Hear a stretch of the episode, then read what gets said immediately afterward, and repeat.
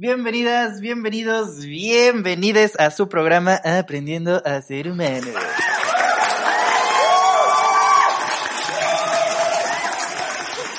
Hola, yo soy la High News. Y yo soy Miguel Carreón. ¿Y qué tal? ¿Cómo están? ¿Cómo les trata un nuevo día? un nuevo podcast, una nueva oportunidad de, de aprender, de crecer. Estuvimos un poquito desaparecidas, debemos de aceptar. un poquito, nada más, un poquito.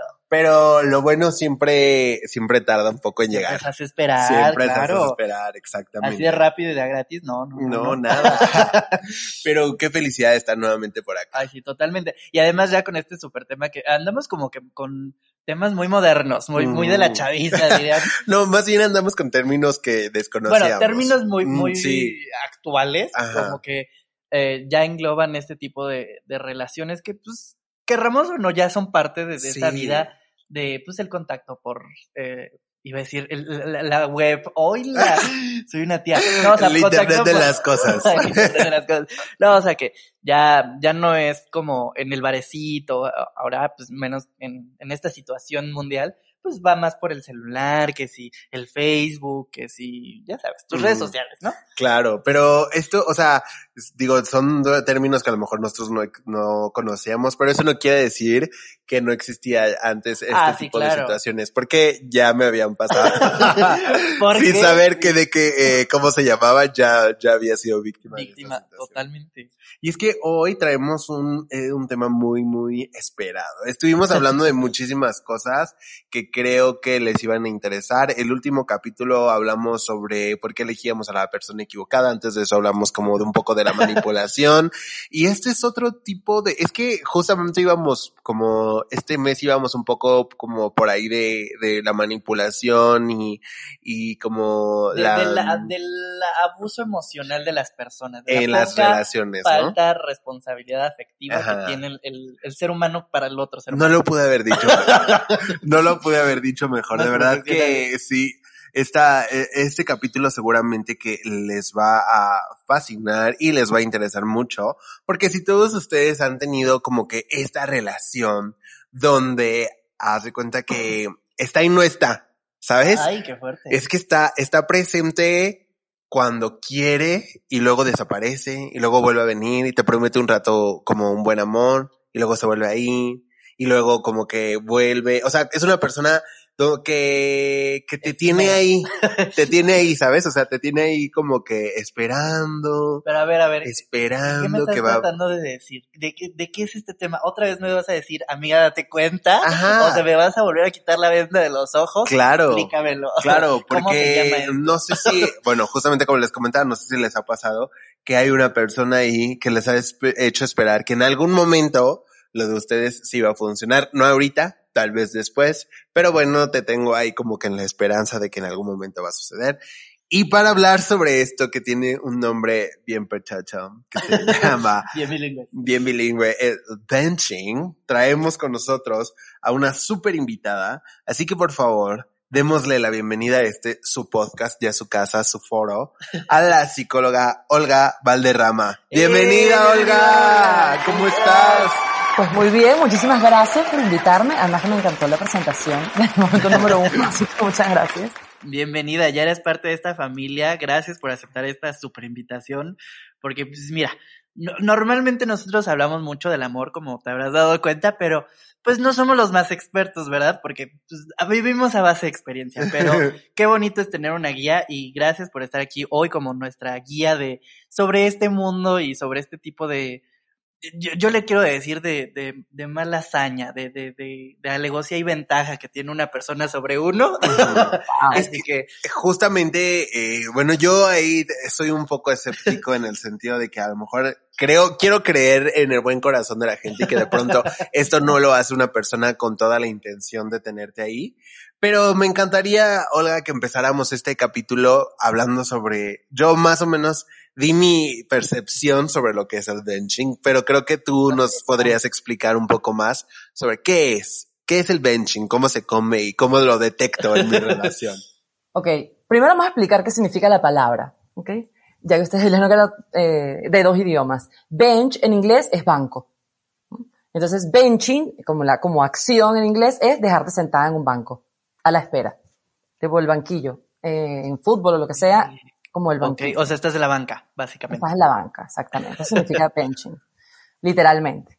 Entonces, ¿qué significa en, en cuanto a relaciones interpersonales, específicamente en parejas, aunque también se ven amistades, pero se yo creo que se ve más en parejas? Es una forma de, digamos, huir, ¿no? Sin tener que confrontarse. Es decir, tú tienes una relación sin ningún tipo de compromisos. Pero, digamos, se le hace creer a la, a la persona que, a la víctima, digamos, que de alguna manera, en algún momento puede llegar a ocurrir una relación. Bien sea porque ya tuvimos una relación y estamos aquí en un mid-time, mientras tanto, o no la hemos tenido, pero te mantengo la esperanza de que en algún momento puede que ocurra. Entonces, la persona se queda ahí como a la espera, en la banca, esperando. Y esto ha existido toda la vida. De hecho, cuando yo era adolescente, se llamaba el reemplazo. O sea, tú eres la que estás cuando la persona no tiene otros planes. Cuando la persona no tiene otros planes, tú eres la que estás ahí. La que entra el desquite por si, Por si me- no, no me pelaron. No, o no, me no, porque, porque no lado. tiene nada que hacer, Ajá. básicamente. No, o sea, porque ya se aburrió, ya anda ahí de que, ay, bueno, pues ahí está. e- Él, él, o ella siempre me va a contestar de todas maneras. Sí. Tú has sido víctima de Claro.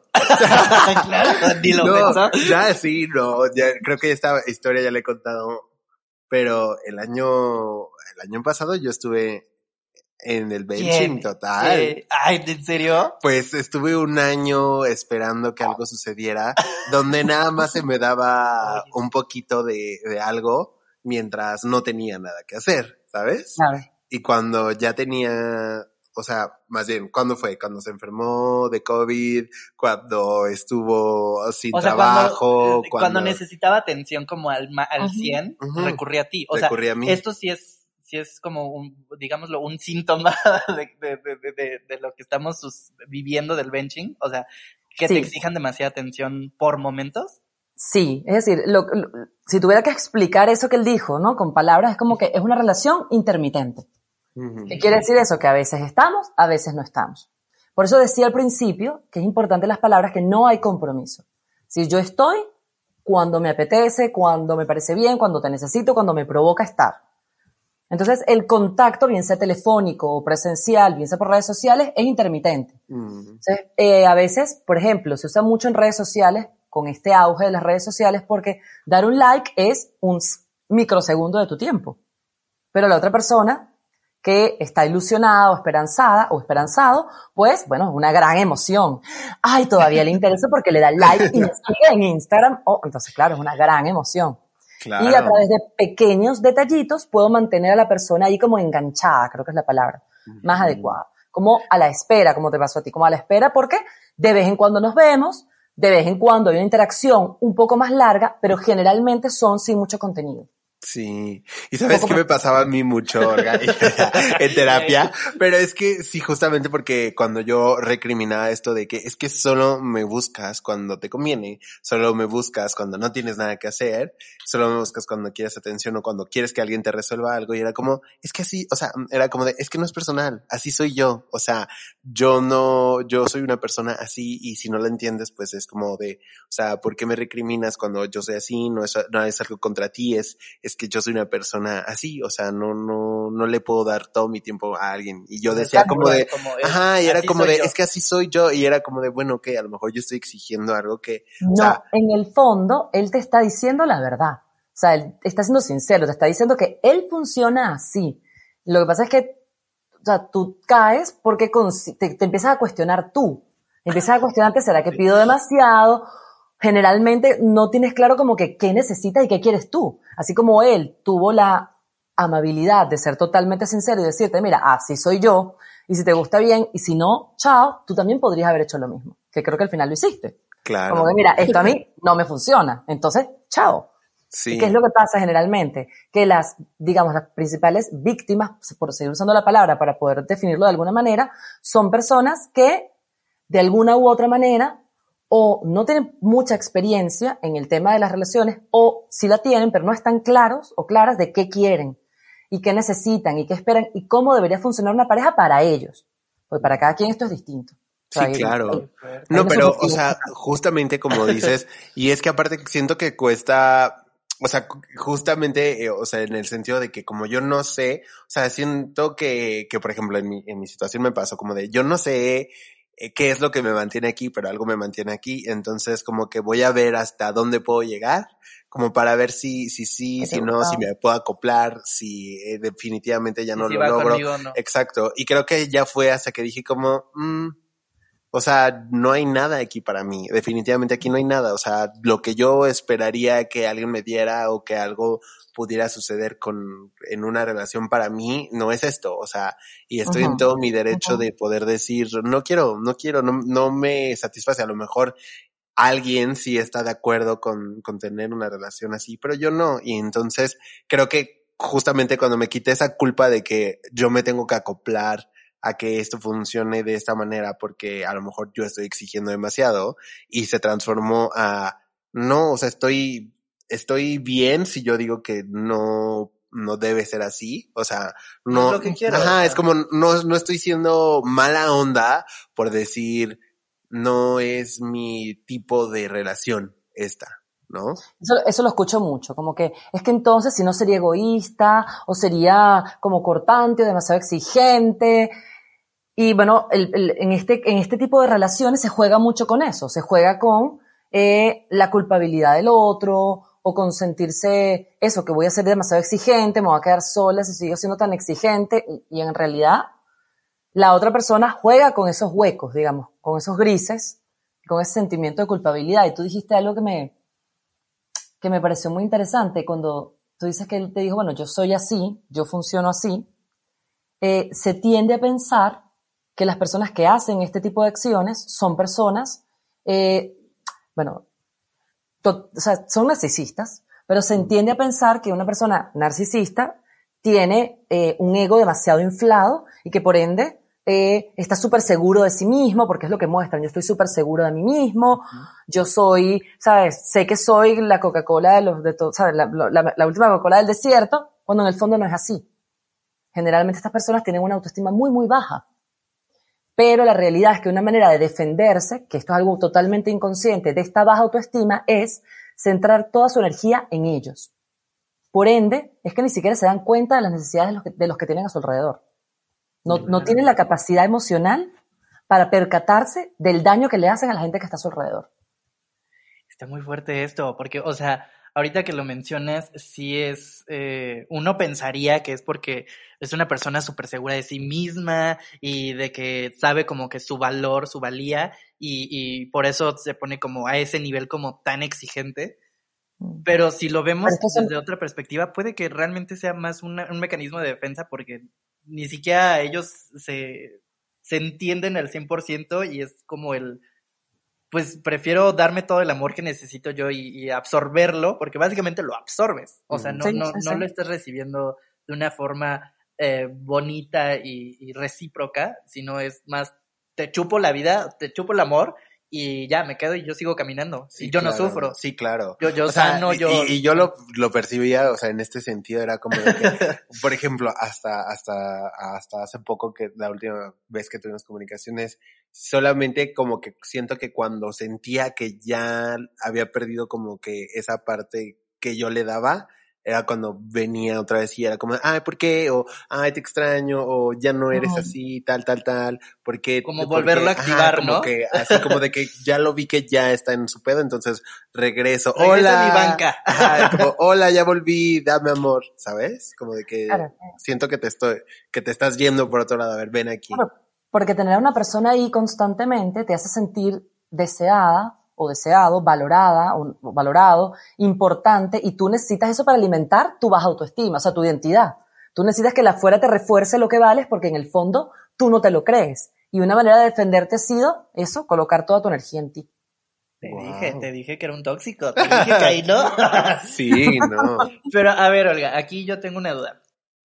¿Qué tan conscientes o inconscientes podemos llegar a ser eh, víctimas de esta situación? O sea, puedo entrar yo de una manera consciente, o sea, viendo que, que tiene estas actitudes y decir, ay, sí, o, o, normalmente pasa cuando no te das cuenta y ya estás ahí como de, es que es muy intermitente, es muy esporádico, pero no, no, o sea, nunca está al 100.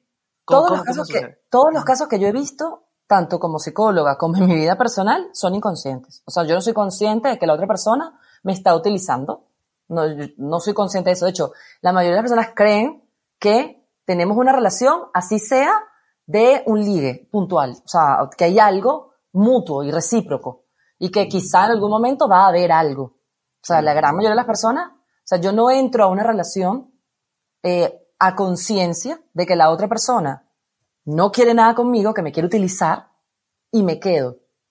O sea, es poco probable. Sí ocurre que a la gente le, se da cuenta de esto y le cuesta salir, eso ocurre. Pero una vez que se da cuenta de esto, es como un proceso para comenzar a poder liberarte de esta situación. Sí, claro. Ahora, yo creo que hay, hay algo importante. No es lo mismo eh, como amarte a ti mismo de una manera sana a, eh, digamos, a ser egoísta. Son dos cosas diferentes. Ok. ¿Cómo, cómo podríamos diferenciar que estoy siendo egoísta a que Ah, estoy, estoy amando propio, propio? ¿no? Claro, porque tú dijiste en algún momento como que esto de que se ven súper seguros y que quizás porque seguro, tan seguro de sí mismo y sabe lo que vale, pues es tan exigente. Que eso no es ser exigente.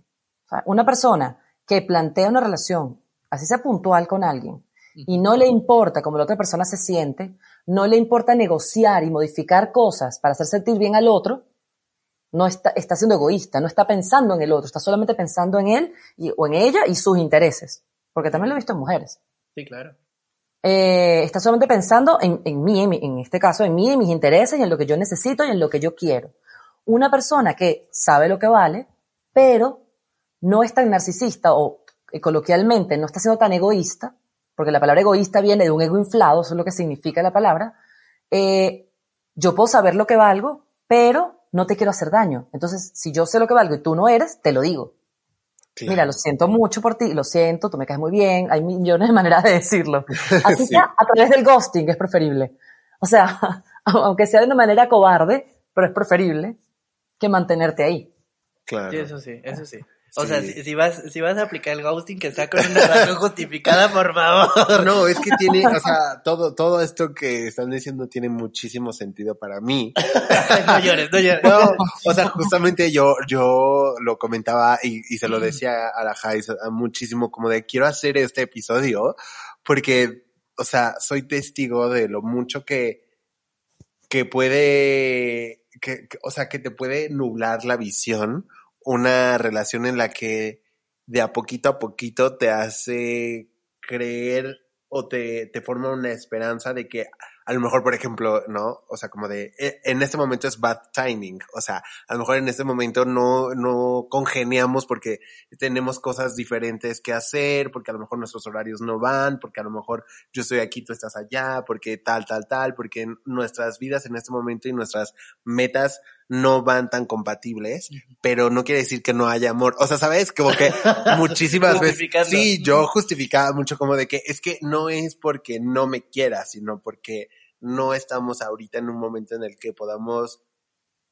eh, alimentar ese amor de manera en la que vamos a estar aquí presentes y por ende no se va a no se va a dar y por ende como que de pronto es como yo sé que me quiere o yo quiero y entonces o sea, incluso llegué a defender esta relación en el sentido de que es que ustedes no entienden cómo es nuestra relación, ¿sabes? O sea, nuestra relación es así, yo la permito y, y la permite y entonces, o sea, así, así estamos bien. Pero eso, eso es autoengañarte, ¿no? eso eso o te iba a decir, eso te iba a decir, eso es un autoengaño. Y es otro mito. Sí, claro, claro. No o sea, tú solita te estás dando a tole con el dedo. Sí. O sea, como decimos aquí en México, o sea, tú solita te estás mareando para decir esto va a funcionar. Es como un trabajo tóxico. Es, es como que la, la relación más próxima que le puedo hacer es de que un trabajo en el que te prometen que vas a subir de puesto, pero síguele cha- eh, chambeando, ¿no? Y, y te dan como que eso, vas por muy buen camino, éale, ya, ya estás más cerca, síguete poniendo la camiseta, pero nunca llega ese puesto nuevo. Solo te exigen y te exigen más.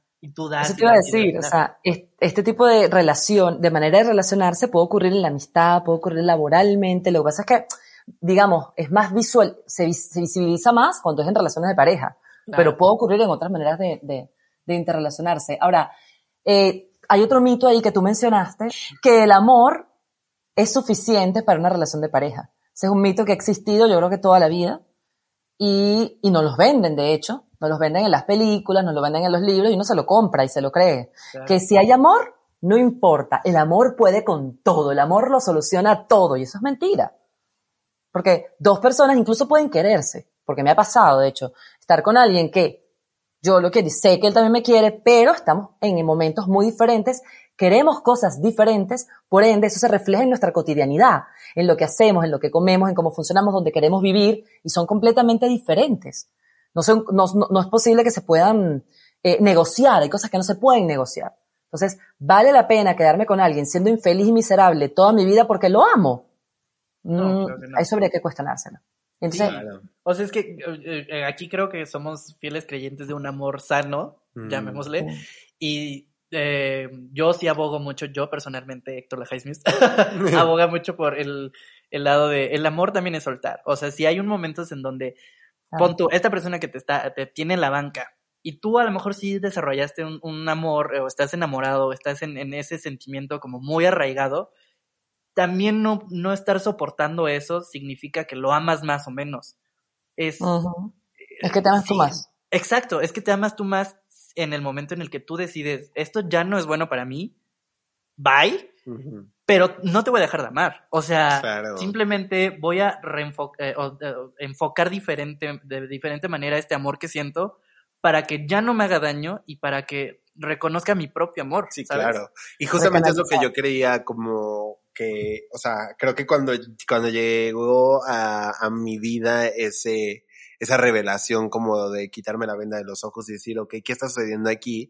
Fue justamente porque creo que empezó como esta aclaración de, de puntos en los que decía, ok, querer a alguien no significa que, que, se tolera absolutamente todo. Hay cosas que me, me, lastiman, me duelen y no creo que estar en una pseudo relación o relación o, o camino a que tenga que ver con que sea tormentosa todo el tiempo, o sea, no puede quitarme y hacerme sentir tan eh, nervioso, eh, ansioso y dudoso de mí y todo, o sea, creo que es, esa era la parte en la que decía, como es que sí quiero a esta persona porque la quiero y, y en este momento puedo decir como le tengo mucho cariño, le tengo mucho aprecio, no la quiero cerca de mí y no quiero, o sea, no quiero seguir fomentando algo, por ende, como que se corta la relación y, y se puso un límite y es como de, ok, o sea, eh, espero que te vaya muy bien en, en, tu vida y muchísimas gracias por todo. No en este momento no, no, no te quiero, no cerca de, ay, vete y nunca me vuelvas a hablar, sino como de, no, no aquí, no, no es en este momento. De, de mis límites. O sea, Ajá, sí, sí, claro, claro. mis límites y no puedes pasar Sí, porque, porque ya no es tolerable. O sea, en este momento es como, creo que, bueno, más bien, en este momento para empezar, siento que como que ni siquiera esperaría algo de una relación como de que venga una relación, etcétera, sino como creo que estoy en, en un momento de encontrar paz y encontrar como mi camino primero antes de poder eh, encontrar algo más de otra persona, sino como más en lo personal. Pero sí siento que como que ese proceso de dónde, dónde estoy, qué quiero, o sea, de verdad, porque muchas personas te lo pueden decir, o sea, muchas personas te pueden decir como, güey, mira lo que te hace, o mira cómo es, o es un tal por tal, o sea, no te valora, no te quiere, pero pues tú puedes decir como, ay, sí, amiga, sí tienes toda la razón, y luego volver ahí, ¿sabes? sí, como Entonces, como de, creo que solamente hasta que tú solito te lo dices, o tú solita te lo dices, y dices como, de verdad, no es ahí, no te quiere, no te valora lo suficiente, no... como lo decirte eso, la fuerza entra, nada, nada. Lo que pasa es que decirte eso es muy duro y muy doloroso. Y yo creo que hay muchos como mal conceptos que están como que en la cultura y muchos mitos que nos hacen mucho daño y ayudan a que este tipo de cosas existan. Por ejemplo, para amar hay que sufrir. O, por ejemplo, eh, si tú amas, entregas todo. O el amor puede con todo. O eh, hay un concepto del egoísmo que está completamente torcido con la realidad. O sea, eh, si, si, piensas en ti, eres egoísta. si, si sabes cuáles son tus límites, eres egoísta. O eres inmadura, porque ese es otro, otro sinónimo que se utiliza hoy en día, ¿sabes? Inmaduro. Porque yo sé lo que no, que esto no me interesa y que no quiero meterme en este juego porque no me hace bien, entonces eres una inmadura porque no estás viviendo la vida. O sea, hay muchas cosas que ayudan a que manipules diciéndote, si tú no estás muy claro y muy seguro con decirte, ay, pero no seas inmaduro o no seas inmadura, este, sabes que yo soy así, entonces uno cae y se queda y se autoengaña un poco lo que decíamos antes. No, es que estoy siendo muy, muy dura, es que estoy siendo muy egoísta, porque lo he escuchado mucho. Ay, pero es que si yo le digo que no, voy a ser una egoísta. Sí, claro, ya hasta te voltean a ver eh, feo, como, es que, ay, exiges demasiado, ay, qué egoísta, qué, qué mamón, decimos. O sea, y no, es simplemente tener claro qué es lo que sí me gusta, qué es lo que no, mis límites, hasta dónde voy a tolerar, y también el, el qué voy a negociar, porque creo que eso es lo que todo el tiempo hemos eh, aquí dicho y explicado de mil formas. Eh, una relación es un contrato, es, es un negocio y es estar, que las dos partes estén lo más cómodas posibles. En algunos casos se va a tener que ceder, en algunos casos, este, van a caer en, en- en coincidencia de, ah, bueno, pues esto lo podemos eliminar los dos y, y- y chido.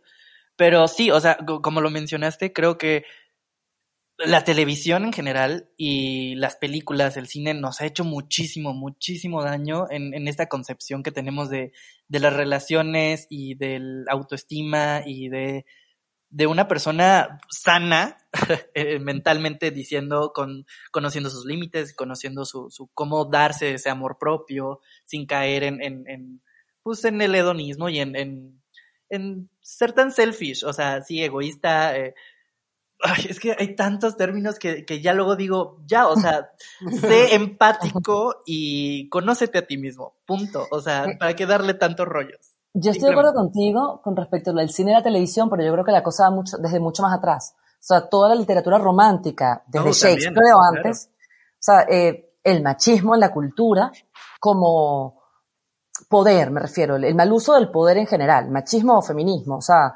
de, del poder en general, ayuda a este tipo de cosas, porque en el fondo, ¿qué es esto?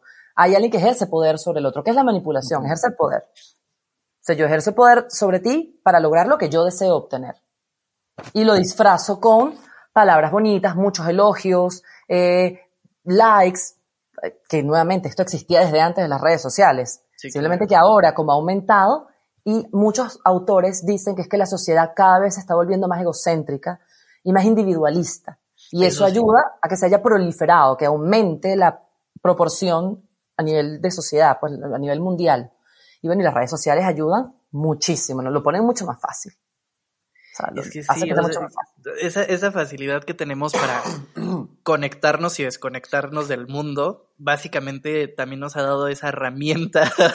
Pero algo que, algo que dices, Sola, que es muy cierto, es que creo que hemos aprendido que una relación consta de alguien que tiene todo el poder y alguien que tiene que ceder al final, ¿sabes? O Ujú. sea, creo que viene mucho de, de Claro. eso, como de ese concepto que tenemos y que, que se va perpetuando y que se va dando de, de generación en generación, ¿sabes? O sea, como de que papá, mamá o mamá, mamá, papá, papá, como sea la familia, es como, eh, de pronto te enseñan eh, que es como, es que, bueno, creo que a lo mejor se da más en, en relaciones eh, Heterosexuales. heteronormadas, ¿no? O sea, como de, Ah, ajá, como muy de, cuida a tu marido, procura a tu marido, Atiéndelo bien, porque si atiéndelo no se te va a ir. Exacto, es como de eh, eh, arréglate para él, ponte bonita, no dejes que se, no dejes que se aburra, o sea, como de que todo el tiempo tener que, que darle un cierto una cierta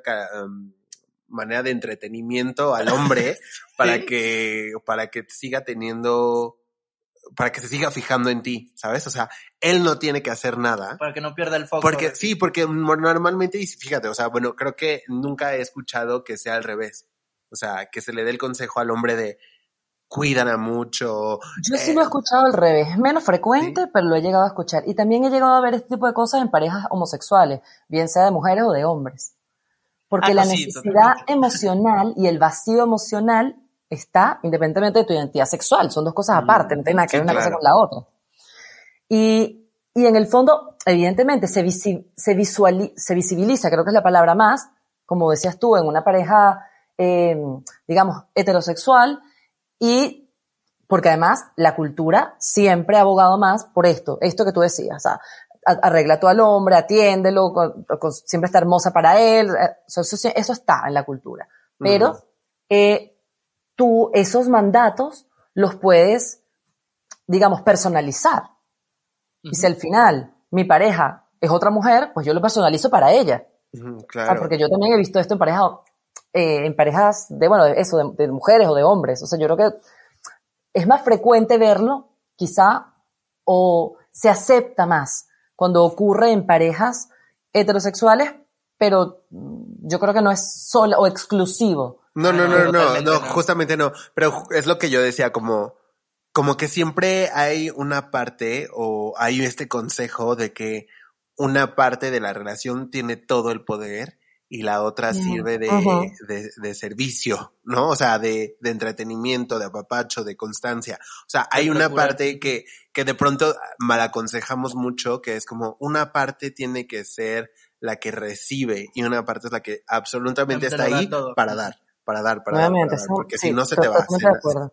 Y, y eso es, eh, creo que lo que hace de pronto que es como cuando, cuando a lo mejor y te lo, te lo inculcan mucho, que es muy difícil soltarte de ahí en el, es que yo sirvo. O sea, quieres decir que esto como te vuelve más vulnerable a este tipo Ajá, porque a lo mejor, porque, imagínate, ¿no? Estás en, un, en, en casa donde te han enseñado, eh, mamá o papá, quien sea, te ha enseñado que tú sirves para hacer feliz a tu pareja. Y entonces, tú vas a ir por la vida buscando parejas a, a las que les vas a hacer feliz. Sí, que necesitan esa, esa parte de... Y que tú eh, vas a ser feliz por ende porque tú le estás dando todo lo que puedas para que la, esa persona sea feliz, pero nadie te enseñó que a ti también te tienen que hacer feliz. O sea... O sea, que es una de dos. O sea, que, que hay, sí, sí, que, que tiene que haber un equilibrio, porque llega el momento en el que te puedes cansar. O que... Yo creo que... Yo creo que la crianza influye mucho, un poco lo que tú dices, la crianza y, y, y los mandatos de la cultura. Pero tú mencionabas en algún momento que que bueno, que quizás eso se, se, pasa de generación en generación. Yo creo que sí, y yo creo que hay dos factores que cuestan mucho trabajarlos a nivel social. Uno es que la madurez no se logra por la edad, se logra por el trabajo emocional. Y no, en las casas, en los padres, no, no promueven el trabajo emocional. Uh -huh. En, mira, cuando te da una pataleta, ayudarte y darte herramientas para lidiar con tu rabia, con tu frustración, con lo que sea que te esté ocurriendo en el momento. O cuando te enamoras por primera vez cuando eres adolescente, adolescente joven, o cuando lo que sea que ocurra, como este acompañamiento emocional, que es lo que te permite saber que tú vales más que hacer feliz a otro. Claro. O sea, que tú vales por lo que tú eres. Y esa es la clave, por ejemplo, para solventar este tipo de cosas. O sea, si yo estoy clara, si yo he trabajado en mí y estoy clara lo que valgo, y lo que soy y cuáles son mis límites, van a intentar hacerme, hacerme benching, claro, pero el tema es si yo lo permito. Claro. Qué fuerte. No, y eso es, eso es definitivamente, o sea, definitivo 100% lo que estás diciendo, ¿no? Y creo que, por ejemplo, nosotros estábamos hablando el, el podcast pasado sobre, sobre esto, sobre el crecimiento emocional, porque hablábamos justamente como de, es que madurar o no te lo dan los años. O sea, madurar no te lo da que ya tienes 27, tienes 28, tienes 30 y entonces ya, o sea, sí tienes un, ciertas experiencias que te dan la vida como de que, ah, esto se parece a esto que viví hace a lo mejor 3, 4 años. Pero eso no quiere decir que a lo mejor si yo no he trabajado en mis emociones o en mi autoconocimiento, no quiere decir que no vaya a repetir ese mismo error, sino que a lo mejor ya lo detecté, pero de todas maneras sigo cayendo en el mismo ciclo de eh, relaciones equívocas, de trabajos tóxicos, de, de, situaciones de no poner límites, porque yo sigo sin ver cuáles son sin las problemáticas en mí que a lo mejor van a hacer que yo ya no perpetúe este tipo de, de relaciones, porque yo ya sé que no me convienen o cómo identificarlas mejor. Que no quiere decir que nunca voy a cometer errores y que por eso siempre también decíamos como ir a terapia no significa que, como ya tengo dos años en terapia, yo ya nunca voy a cometer errores y soy una persona increíble y ya, ¿no? Me, Entonces so, yo no cometería ningún tipo de errores, yo sería perfecta. Sí, yo. claro, porque de pronto hay gente que es como de, Uh, o sea, que cree que, que, la terapia va a resolver absolutamente Ajá, todo. Como si fuéramos máquinas. Te arreglan Ajá, la sí, pieza sí, sí. y listo. Exacto. Ya no y ya no vuelves a ir. Exacto. Es como de, ya vine a mis cinco sesiones, nada más como para que me ayuden a, a, resolver este problema y ya me voy. O sea, siento que siempre va a haber un trabajo constante, cositas que resolver en ti, pero que, que de pronto unas cosas se vuelven menos pesadas que otras, ¿no? Y hay cosas que dejas de ir arrastrando porque vas eh, creciendo y conociéndote a ti Y, y se generan otras. Claro. Y al final de cuentas eso pues habla muchísimo de lo que puedes permitir en tu vida. Yo diría que eso es la madurez. O sea, eso es lo que me aporta la sabiduría de el, los problemas, cómo resolverlos. Y, ajá, exacto, justamente. Sí, o sea, de, ahí viene la, la, sabiduría de los sensei que nos enseñan en todas las caricaturas y en, las películas. No viene de, de ser los más eh, viejos y experimentados de, ah, peleé con 300 personas, sino trabajaron en sí mismos para ser la mejor versión de ellos cada vez que se les presenta la oportunidad. Ay, qué mm. profundo. Sí, claro. Muy bonito. yo conozco muchas, o sea, y, los veo frecuentemente incluso en terapia, personas de 50, 55, pero con una inmadurez emocional muy alta que les va pasando factura. Y que generalmente, ¿qué pasa? Yo creo que también la sociedad nos mueve a, no sé desde hace cuánto tiempo, pero yo diría los últimos 100 años o, quizá más, nos mueve a conseguir cosas académicas, a estudiar, a formarte, a conseguir dinero, a tener pareja. Entonces tú pasas toda tu vida dedicándole tiempo a crecer académicamente, a conseguir amigos, a tener trabajo, pero la sociedad no te mueve a dedicarle tiempo a conocerte tú, a saber qué quieres tú, a colocar tus límites. Entonces, claro, después vienen este tipo de cosas, pues tipo el benching o el mismo ghosting o simplemente algún conflicto que quizás no tenga nombre, pero a nivel interpersonal con pareja o en otras áreas. ¿Sabes? Uno se sabotea las cosas. Sí, está muy interesante. Justamente ahorita que, que, mencionaste esto, me acordé de un reality show que vi en Netflix. Hola, aquí publicidad no pagada. Eh, se llama, creo, Jugando con Fuego. Y se me hizo muy interesante. O sea, en general está muy mal hecho. O sea, no tienen las bases como una marca más poderosa. Pero eh, me gustó mucho el concepto que eh, o se basan como en no hay contacto físico. Cada contacto físico que ustedes tengan entre las parejas, besos, lo que sea, eh, se les descuenta dinero del premio. O sea, al final hay un premio, ¿no? Pero me gusta que eh, este tipo de reality se, se enfocó en, en, darle como más profundidad al, a la conexión con una persona y al desarrollo personal. Porque no nada más lo enfocaron en pareja, también trabajaban como de manera individual y hacían sesiones para este, liberar tu macho tonto interior y, y sanarlo, como sanar tu masculinidad y de las mujeres, conoce tus, tus, tus verdaderos puntos de, de, de, de erógenos. Y, o, sea, se me hizo muy interesante y ahorita que lo, que lo describes creo que es totalmente de acuerdo. La hasta la misma televisión nos ha enseñado otro tipo de, de contenido de, de, que fiestas, eh, alcohol, eh, sexo libre y la fregada, pero este tipo de, de, de reality sí le da un giro diferente y sería como un, un pequeño aro de luz eh, de esperanza que nos dice, ok, no nada más se trata de, de, de tener cuerpos bonitos y, y, vernos perfectamente por fuera y ligarnos al primero que nos, que nos topemos, sino también va por el lado de conócete a ti, qué tan bonito también eres por dentro, qué tanto te dejas influenciar por lo que está a tu alrededor para tomar decisiones en tu vida, para aprender y distinguir qué es lo que te hace a ti feliz, realmente a ti feliz. ¿Por qué te enamoras de esa persona? ¿Realmente te enamoras de esa persona o, o estás enamorado de las ideas que la sociedad te ha dicho que es esa persona? O sea, es, es, es muy, muy, muy wow, o sea, abrirte los ojos y lo ves como desde esa perspectiva, porque si no, volvemos a caer en lo mismo. Caemos en, en, el ghosting, caemos en el benching, caemos en el bombing, donde solamente son individuos que quieren recibir cosas hacia ellos. ¿No? No, y que al final de cuentas, como creo que también lo hemos platicado muchas veces aquí, o sea, creo que no es como, o sea, vamos a identificarlo en, no hay, no es una persona que dice como, ay, mira, ahí hay alguien a quien le voy a hacer benching el día de hoy, ¿sabes? O sea. Claro, no, obviamente no. No tan simple. Sí, sí, sí. O sea, creo que es el mismo auto, o sea, la falta de autoconocimiento y la falta de autotrabajo, la que te haces, eh, pues como lo habíamos dicho, o lo habías dicho hace un momento, ¿no? O sea, como de, este tipo de mecanismo de defensa. No he trabajado algo en mí que entonces lo que aplico es algo que medio conozco o medio me hace sentir más seguro y entonces me vuelvo este tipo de persona que a lo mejor causa un daño del que, del cual que tampoco es este, como, o sea, no es propio de que te lo voy a causar a ti específicamente, ¿no? Es que yo creo que, es que yo creo que la falta de trabajo emocional afecta en ambos casos, tanto el que hace el benching, en este caso, como la víctima. O sea, la víctima lo permite también por una debilidad emocional interna, solamente que lo refleja actitudinalmente de una manera diferente, pero ambos tienen un conflicto importante de el manejo de sus emociones, de no trabajar, porque, por ejemplo, esto que te digan que, bueno, yo soy así, yo le dedico poco tiempo a cada persona. ¿Qué está hablando de eso de esa persona?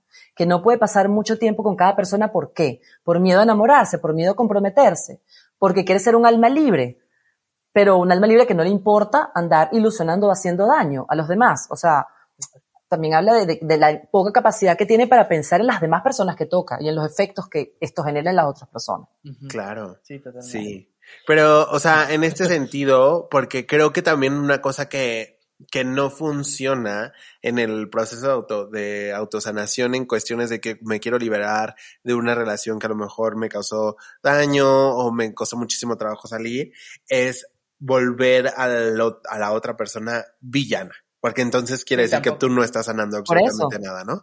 sino que solamente estás eh, causa así como de él es tal, que creo que muchas veces pasa en relaciones como de que hablo mal de mi ex. Mi ex representa como todo lo malo que me ha Hasta pasado le en la ponemos vida. el innombrable, Ajá, el Voldemort. el- Sí, sí, sí, es como de todo, todo, todo, todo lo que, todo lo que pasó malo viene de esta persona. Y es Todo como, también tienes errores. Ajá, y que creo que, no, y que creo que también habla mucho de ti, el hecho de cómo hablas de, de o sea, siempre he creído que De tu ex, cómo- sí. de tu ex y de tu pareja actual, cómo hablas de ella, pues porque al final de cuentas es un reflejo de ti, tú lo elegiste. ¿sabes? O sea, no es como de que, ah, o sea, mm, no sé, o sea, no estamos ahorita en un, en un momento en el que, güey, aquí vino alguien y te dijo como, él va a ser tu marido, ¿sabes? O sea, fue como, estuvimos saliendo, algo me tuvo que gustar, perdón, Algo, me tuvo que atra- atraer en, su momento y que yo me siente a la mesa con, no sé, amigos, familia y diga como, mi novio es esto, mi novio es aquello, no lo soporto, no hace, no- es como, ok, y, o sea, ¿Y tú? Hablas- estás hablando más de estás ti. hablando mal de ti porque es como, ¿y qué haces ahí tú, no? Si ya te diste cuenta que tiene todo esto que no te gusta, ¿qué pasa? Sí, yo creo que hay una diferencia importante entre vivir la vida y que te ocurran cosas. Cuando a ti te ocurren cosas, tú eres una persona como, como llamo yo, un barco de vela que va por ahí que depende del viento. Cuando a ti te ocurren cosas, tú no eres responsable de absolutamente nada. Tú eres como una persona, eh, como un objeto que va por ahí y la gente la coloca, la pone, la quita o la sube o la baja. Cuando tú vives la vida, tú eres responsable de, de lo que te corresponde a ti y puedes aprender de tus errores, alegrarte con las cosas buenas que te ocurran. O sea, eso significa vivir la vida, aprender de las experiencias que te van ocurriendo. Claro. Cuando una persona en una relación, por más nefasta que haya sido, asumiendo que, por ejemplo, te fueron infiel y fue muy terrible y evidentemente tú no eres responsable de que te hayan sido infiel, pero sí eres responsable porque muy probablemente esa gente, o sea, sí eres responsable de no haberte ido antes. Mm, Generalmente las personas que llegan a estos niveles de de infidelidad van dando señales, ¿sabes? Pequeñas que tú escogiste o decidiste o por la razón que sea, o no las viste o las viste y preferiste hacerte la ciega o el ciego. Ujú. Sí, Porque claro. eso ocurre también. La- las famosas red flags que ahorita están en todas las redes sociales. Sí. Cuidado, si haces esto, red flag. Pues sí, pero no lo ves hasta que ya estás perdiendo esa ilusión o ese amor o ya te empiezas a sentir lastimado. Dices, a ver, espérate, ¿qué pasó? y ya, ya, ya es cuando notas, pero ah, si no, te haces ciego. O dices, ay, no es nada grave, seguramente fue un chiste, ay, seguramente Es nada más. minimizar jugando". lo que hace el otro, minimizar. No, no, no fue nada. Ay, no, pero qué, qué horror, qué horror. Entonces, podemos eh, como eh, sintetizar, mimetizar esto. Si yo tuviera que sintetizar esto, yo diría que cualquier relación, o cualquier, sí, cualquier relación, ya que estamos hablando de pareja, que te genere algún tipo de malestar, es por algo. Tú tienes que ser fiel a ti y a tus sentimientos y a tus emociones. Y que quizás para la otra persona sea completamente lógico y razonable, pero si para ti no, tú tienes derecho a que para ti no. Tienes derecho a eso, a sentirte incómoda, valorar lo que sentimos. Las emociones son alarmas que nos están diciendo cosas. Si no las escuchamos y les pasamos por encima, bueno, eso trae luego otro tipo de consecuencias. Pero y ahí, por ejemplo, es como, ok, yo me siento incómodo con esta situación, yo no me siento bien, porque muchísimas veces lo que pasa es como, me da miedo decirle, o a lo mejor mejor solamente me voy, ¿sabes? O desaparezco de O su vida. supones, o- supones que va a reaccionar de cierta forma. No, pero en ¿te el sentido de que, o sea, yo me refiero a que, en el sentido de que quieres cortar con esta situación, Ah, creo que. Eh, de pronto decimos como, mejor desaparezco, mejor te mando a- así como, bye, eh, Un eres un, eres un tal por tal, tal, tal, pero no doy una explicación tal cual, ¿no? Creo que de qué manera podríamos tener esta conversación sana, porque creo que a la otra persona Mira, le, le es bueno este- escuchar, ¿no? En, en este caso del benching, yo creo que ninguna conversación sería totalmente eh, comprensible. ¿Por qué? Porque estamos partiendo del principio de que la persona que realiza el benching tiene un trastorno narcisista, Ajá. ¿sabes? O si no tiene un trastorno narcisista, tiene un conflicto emocional muy fuerte que no le permite ver al otro como un ser humano. Lo ve como un objeto que pueda utilizar.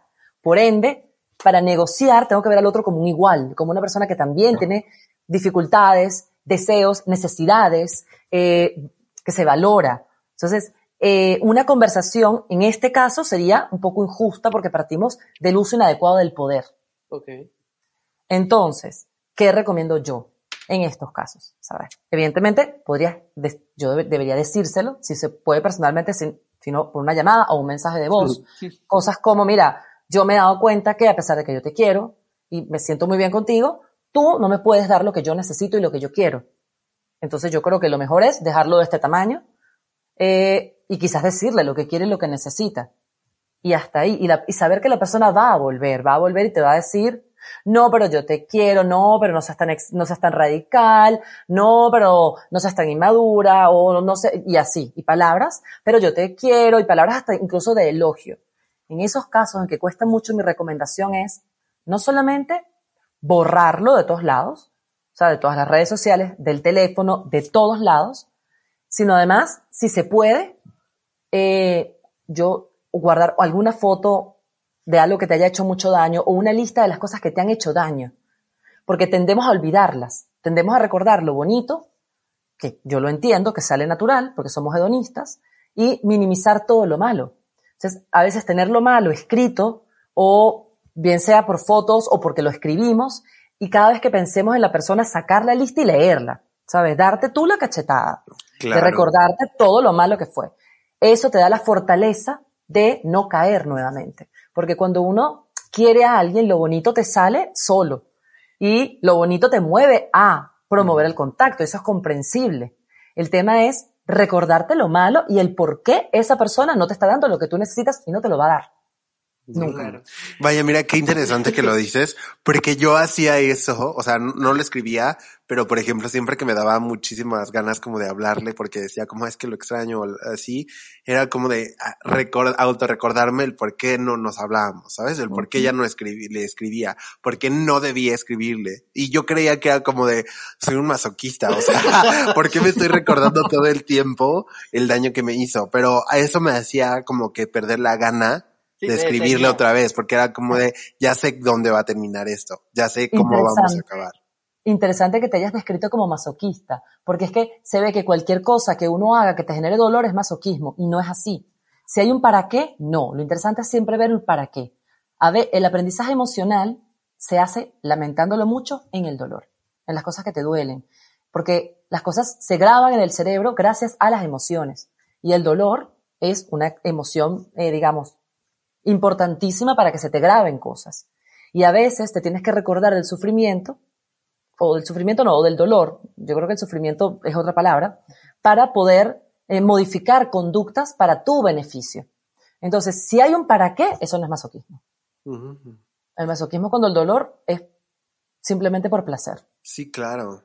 Y es que, ajá, justamente es lo que, ajá, no, es que justamente creo que muchas veces como que nos, nos autoengañamos en el sentido de que, bueno, recuerdo lo bonito, recuerdo lo, o sea, no quiero verlo como, como lo que no, porque y así, y de pronto siento que a lo mejor si no has terminado de cerrar esa puerta, lo bonito se puede convertir no solamente en lo bonito, sino como en una excusa o en una como fantasía de que, ay, no, a lo mejor esta vez, esta sí es la buena, esta sí va a cambiar.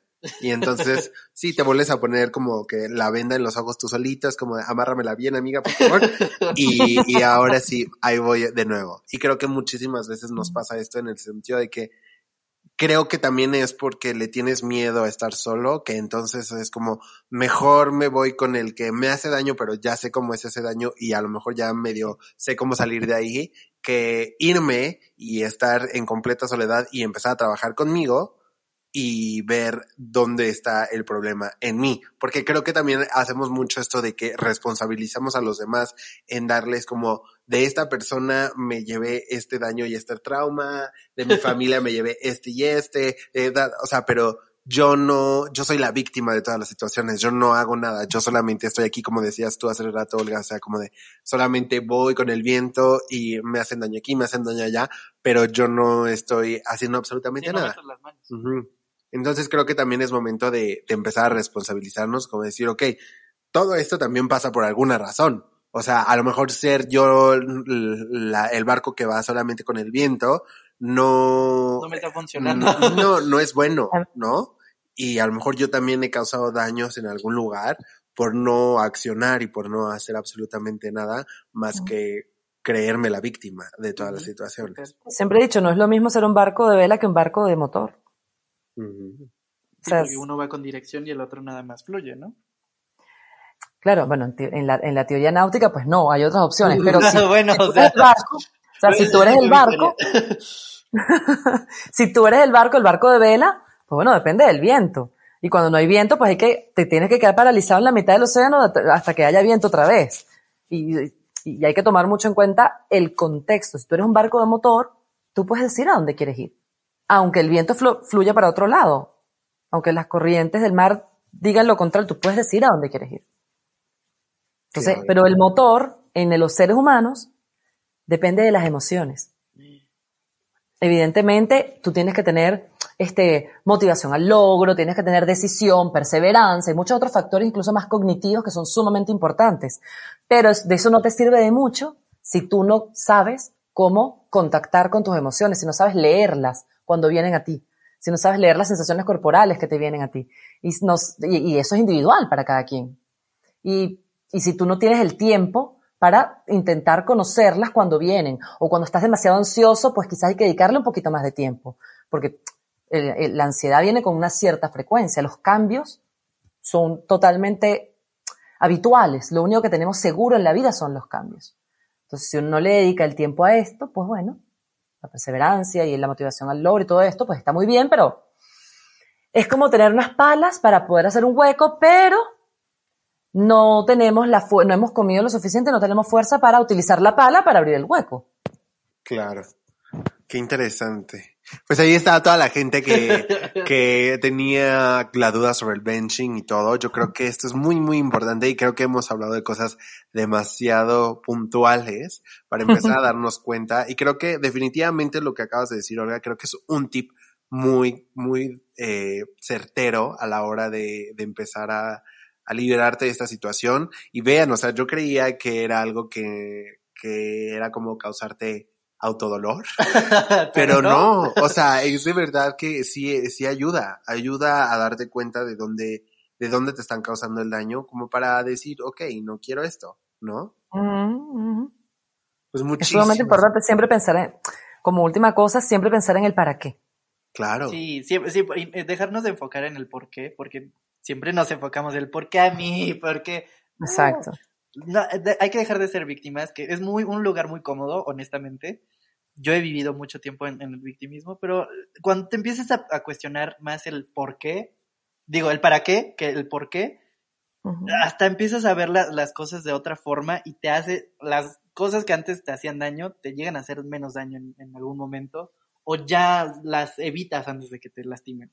Entonces, para que cambie la connotación de cualquier acción. Totalmente. Cualquier conducta. Así que recomendadísimo. ¿Cómo te gustaría, qué te gustaría que fuera como tu último consejo, antes de irnos del aire? ¿Qué, ¿Qué te gustaría decir a la gente que el día de hoy está escuchándonos? Yo creo que todos estos conflictos de interacción, llámese benching, pocketing o simplemente eh, problemas de autoestima, lo que sea, todo se arregla con un trabajo emocional que te permite una madurez emocional. Entonces lo que yo llamo siempre es a, cuando tú eres adulto, aprender a cuestionarte todo. O sea, tener el hábito de cuestionarte las cosas, como cuando un niño de tres años pregunta ¿y por qué? ¿y por qué el cielo es azul? ¿y por qué el... así? Quizás no es a nivel tan intenso, pero bueno, cuestionarte las cosas es lo que te permite modificar. Claro. Y cuestionarte, yo estoy de acuerdo con esto, con esto que están diciendo, yo estoy de acuerdo o no estoy de acuerdo. O sea, yo quiero hacer esto o no quiero hacerlo. Y yo creo que acompañar a los niños es la clave para un futuro diferente. Totalmente. Ay, qué bonito, sí. Wow. Muchísimas, muchísimas gracias, Olga, por estar el- este día con nosotros. Definitivamente que nos llevamos muchísimo aprendizaje y yo por lo menos me llevo muchísimas cosas que definitivamente me ayudan a seguir en este camino del autoconocimiento y de la autosanación, porque también eh, no está padre cuando te, eh, como, ¿cómo lo puedo decir? Como que tú solito dices como, no, bueno, eso ni- es para tanto, ¿no? Es como, ay, eh, como que te Minimizar minimizar, tus sentimientos. Entonces yo creo que siempre, justo como dices, ¿no? O sea, incluso cuestionarnos, ¿por qué me siento así? ¿Esto me hace daño? Sí, sí me hace daño, ok, ¿por qué me hace daño? Qué bueno Entonces, claro, entonces como que estas cosas te hacen eh, una mejor persona incluso. Entonces, muchísimas, muchísimas gracias, Olga, por estar este día con nosotros. ¡Bravo! Gracias Y Olga- por la invitación.